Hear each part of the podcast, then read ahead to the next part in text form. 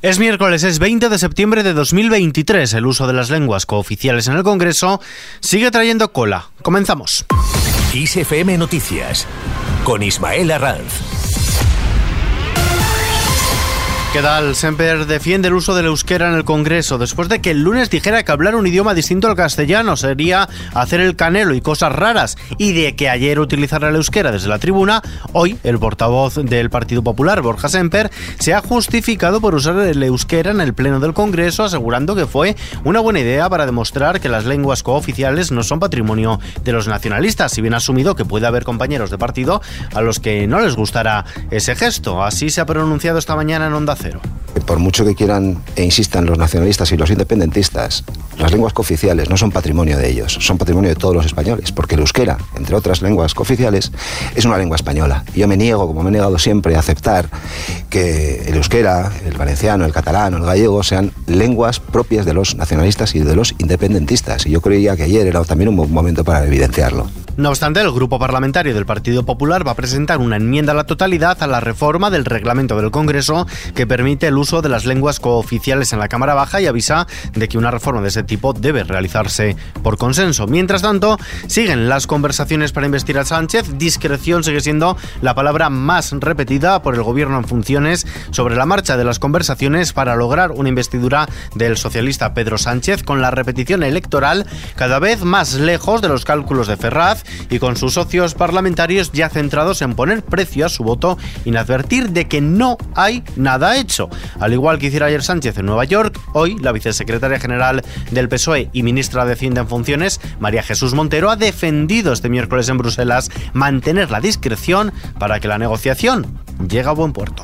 Seguimos dialogando y trabajando con discreción y cuando llegue el momento de la investidura del señor Sánchez, yo espero que haya acuerdos que nos permitan eh, eh, desarrollar un programa tanto de eh, bondades, beneficios, capacidades del estado del bienestar, que es lo que persigue este gobierno progresista, para mejorar la vida del conjunto de los ciudadanos.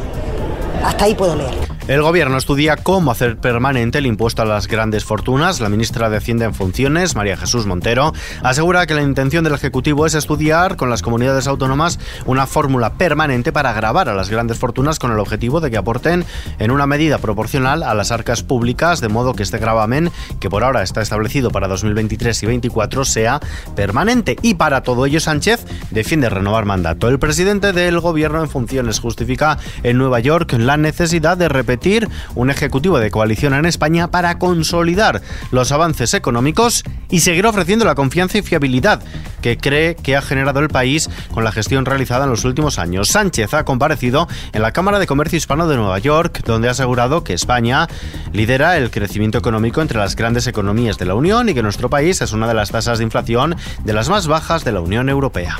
De cara al futuro inmediato, los organismos eh, de estudios y también instituciones muy solventes refuerzan esta manera unánime de, ver eh, las potencialidades y la situación económica de España. Hace unos días la propia Comisión Europea pues, señalaba que España va a crecer este año más del doble que la media de la eurozona, un 2,2% frente al 0,8%.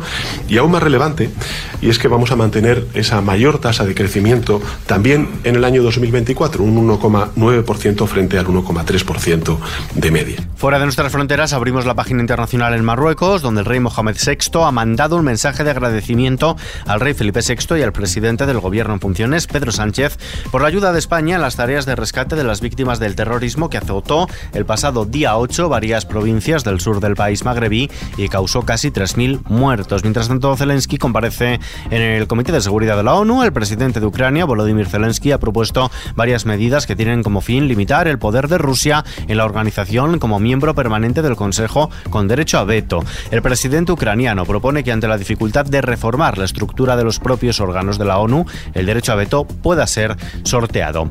En deportes, las futbolistas Mapi León y Patrick Guijarro han abandonado la concentración de la selección española de fútbol en Oliva, Valencia, argumentando que no estaban preparadas mentalmente para volver al equipo y lamentando que no han sido las maneras ni las formas de gestionar su regreso. Por cierto, que la marca única Selección Española de Fútbol igualará ahora los combinados nacionales masculino y femenino, una modificación en la denominación de los equipos que espera producir un cambio de concepto dentro de la Real Federación Española de Fútbol. En la bolsa, el IBEX 35 ha subido este miércoles el 1,24% hasta cerrar por encima de los 9.600 enteros, una cota que no se alcanzaba desde finales del pasado mes de julio. De este modo, el selectivo español se despide hasta mañana desde los 9.645 enteros. En el año acumula una ganancia del 17,22%.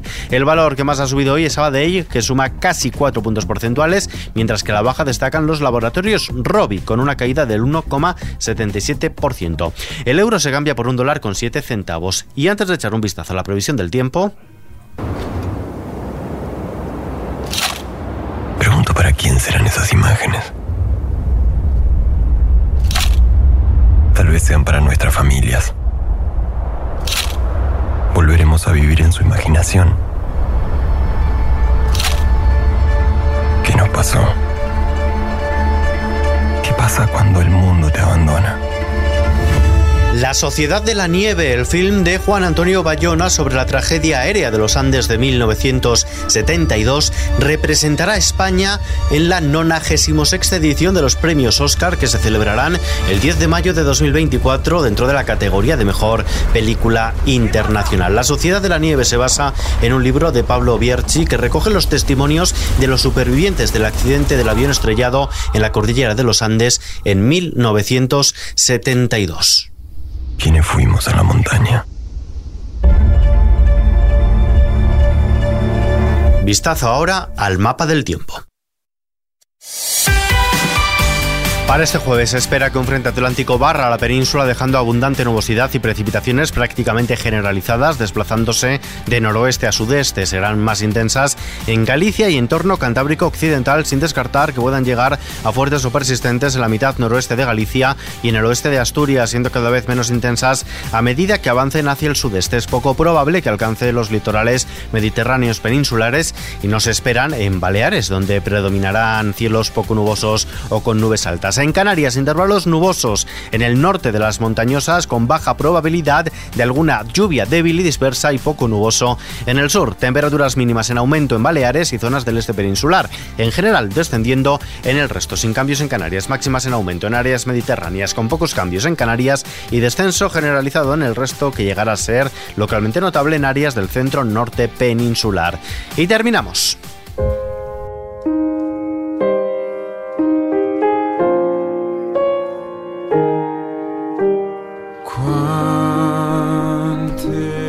Andrea Bocelli ofrecerá un concierto el 1 de mayo del año que viene, de 2024, en el Palau Sant Jordi de Barcelona, donde actuará por primera vez en un evento en el que conmemorará sus 30 años de carrera. Precisamente Bocelli actúa hoy y mañana en el Withing Center de Madrid, dos conciertos para los que ha agotado todas las localidades. La trayectoria de Bocelli, un icono de la música italiana, está respaldada por sus más de 90 millones de discos vendidos en todo el mundo. A lo largo de su carrera ha sumado seis nominaciones a los premios Grammy y ha actuado ante figuras de gran relevancia internacional, como cuatro presidentes de los Estados Unidos, numerosos primeros ministros en todo el mundo, tres papas y también miembros de la familia real británica. Recordamos, cantó en las celebraciones de la coronación del rey Carlos III.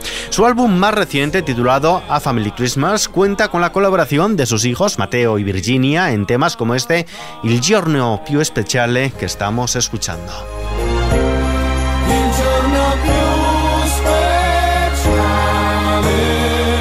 Con esta noticia que está ampliada en nuestra web xfm.es nos despedimos por hoy, pero las noticias continúan actualizadas cada hora en los boletines de XFM y en nuevos episodios de nuestro podcast XFM Noticias. JL García y Víctor Álvarez en la realización, un saludo de Ismael Arranz, hasta mañana.